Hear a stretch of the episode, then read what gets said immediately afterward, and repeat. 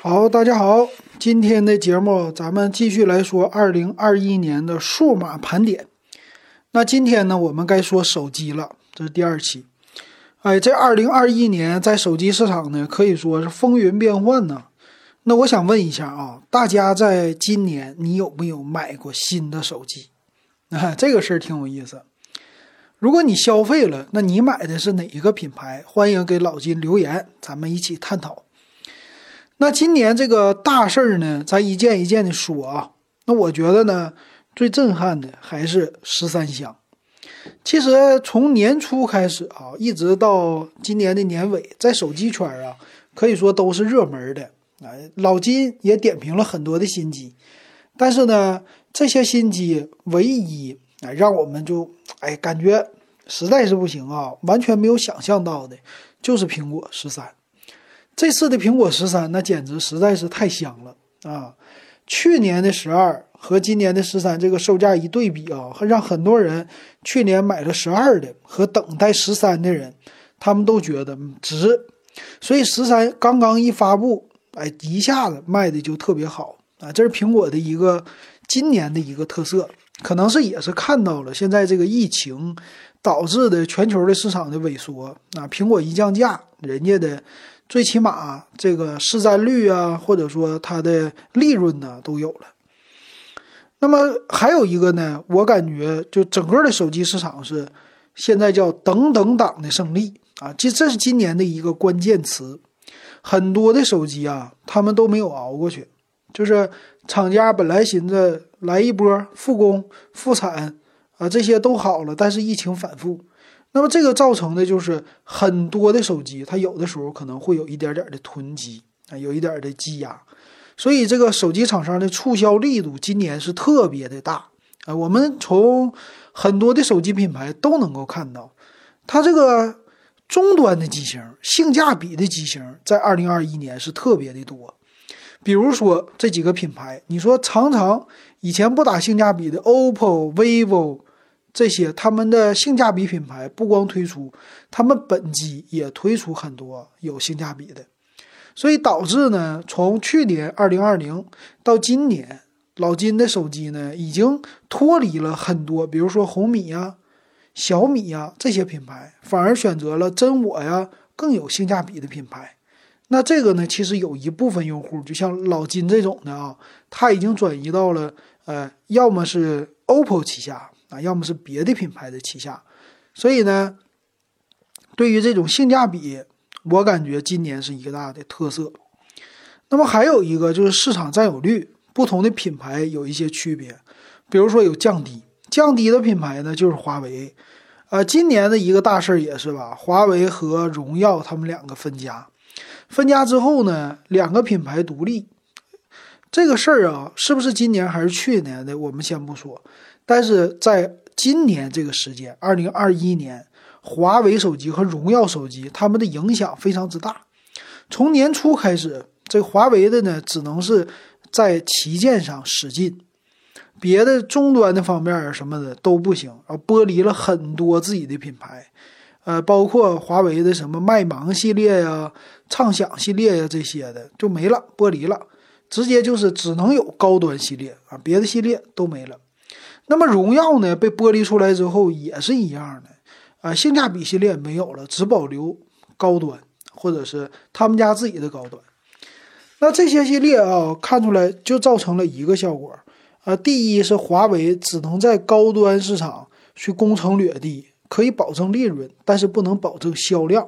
所以他家的市场占有率是节节败退。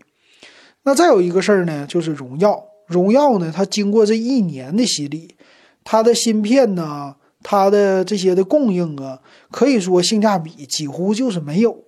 能不能卖得好，我不敢不敢说啊。但是我感觉，就我在介绍他们家机型的时候，一直强调的一个词就是高价低配，没实在是没什么对他们家有好点评的东西。包括笔记本电脑，他们家其实都受影响。那还好，到了年底，现在最近发布了一款一千四百九十九起的 荣耀 X 三零。虽然说它也不是特别猛吧，但毕竟它这是一个态度啊，它也理顺了很多，比如说处理器的供应啊，这边的它的整个的供应链啊，在国内的，它现在都跑起来了，也能看出来这个元气啊，虽然说是大伤整个对华为，但是人家慢慢的开始恢复了。从年底刚刚华为就昨天吧推出来的 P 五零这种折叠机，我们就能看出来，哎呀，这个造型啊和它的功能啊，再加上售价啊，其实不比三星差。哎，这甚至我感觉这次的 P 五零，包括它的整个的宣传呐这些的，其实都是已经超过了三星了。可以这么说到，到今年的年底，反而折叠屏的手机一下子就开始变成给明年带一个趋势了啊！就明年咱们很多人可以期待啊，折叠屏的手机卖的价格可能是便宜的五六千，它慢慢的价格在往下走，越来越能买得起了，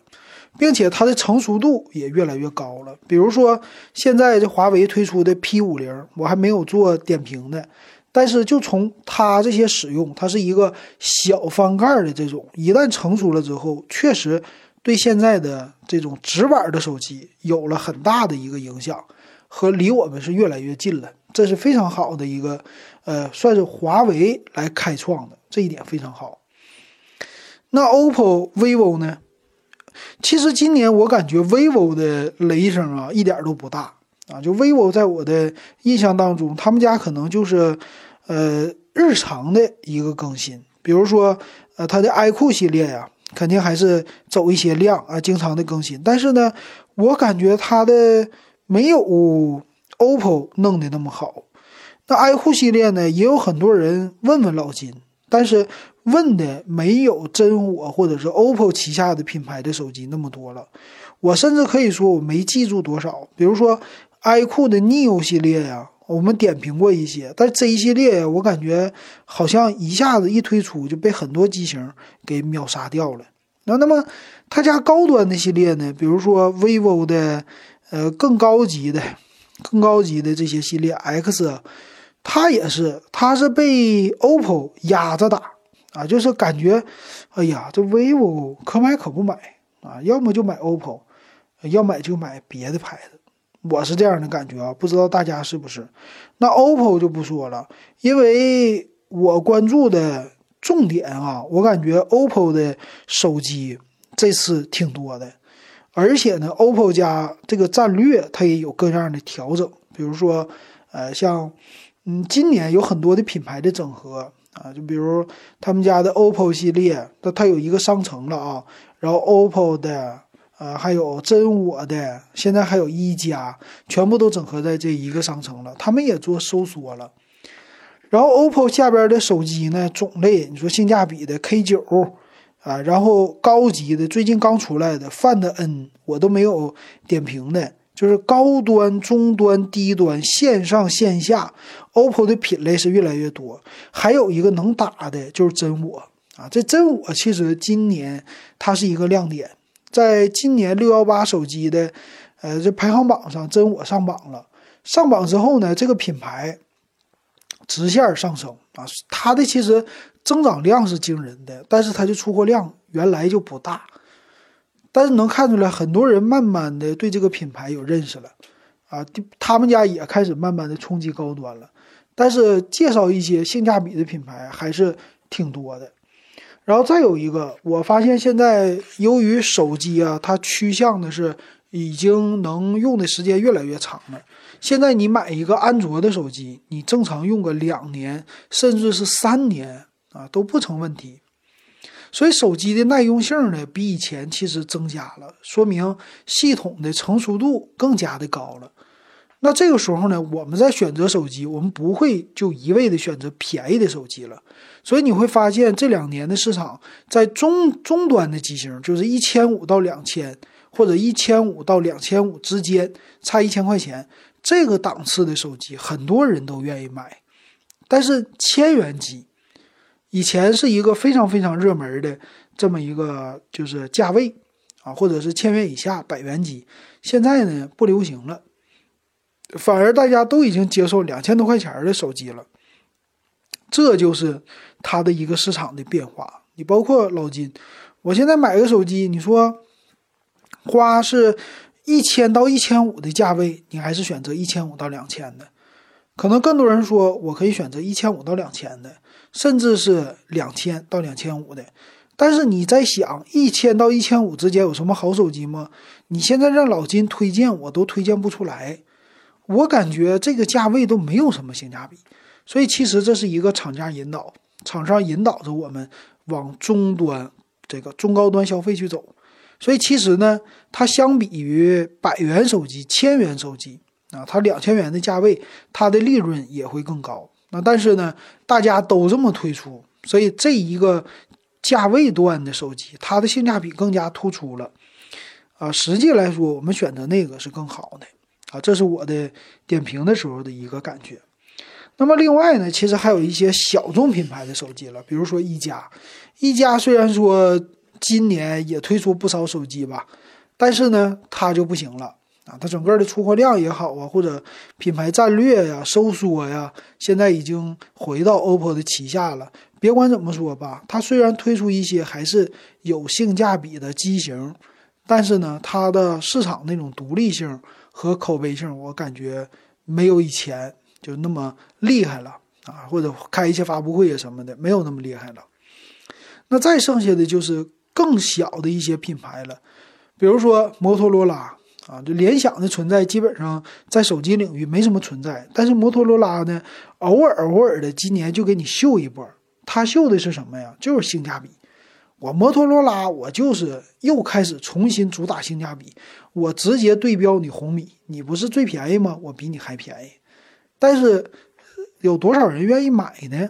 它的品牌品牌度啊，一直想回升。但是联想的策略，我感觉它是不阴晴不定，它一会儿这儿一会儿那儿啊，就这么的故意的来回的，而且持久性也不强。所以很多呢，其实就算它便宜，对它呢有一点无感。